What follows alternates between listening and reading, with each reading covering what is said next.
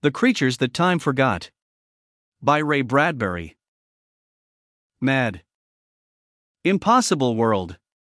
Sun blasted by day, cold racked by night. And life condensed by radiation into eight days. Sim the ship. If he only dared reach it and escape. But it was more than half an hour distant. The limit of life itself. During the night, Sim was born. He lay wailing upon the cold cave stones. His blood beat through him a thousand pulses each minute. He grew, steadily. Into his mouth his mother with feverish hands put the food. The nightmare of living was begun.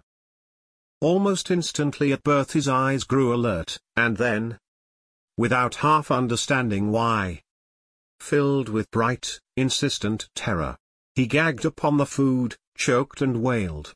He looked about. Blindly. There was a thick fog. It cleared. The outlines of the cave appeared. And a man loomed up, insane and wild and terrible. A man with a dying face. Old, withered by winds, baked like adobe in the heat. The man was crouched in a far corner of the cave, his eyes whitening to one side of his face, listening to the far wind trumpeting up above on the frozen night planet.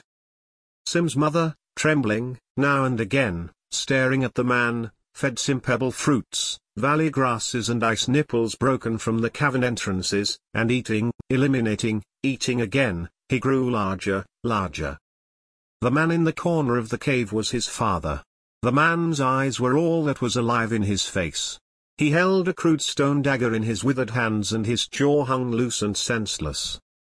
Then, with a widening focus, Sim saw the old people sitting in the tunnel beyond this living quarter. And as he watched, they began to die. Their agonies filled the cave. They melted like waxen images, their faces collapsed inward on their sharp bones, their teeth protruded. One minute their faces were mature, fairly smooth, alive, electric. The next minute a desiccation and burning away of their flesh occurred. Sim thrashed in his mother's grasp. She held him. No, no, she soothed him, quietly, earnestly, looking to see if this, too, would cause her husband to rise again. With a soft swift padding of naked feet, Sim's father ran across the cave. Sim's mother screamed. Sim felt himself torn loose from her grasp. He fell upon the stones, rolling, shrieking with his new, moist lungs. The webbed face of his father jerked over him, the knife was poised. It was like one of those prenatal nightmares he'd had while still in his mother's flesh. In the next few blazing, impossible instants questions flicked through his brain. The knife was high, suspended, ready to destroy him.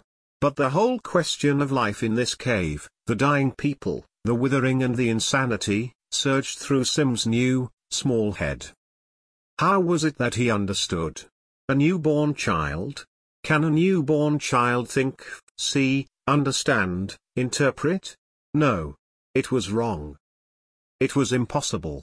Yet it was happening. To him. He had been alive an hour now. And in the next instant perhaps dead.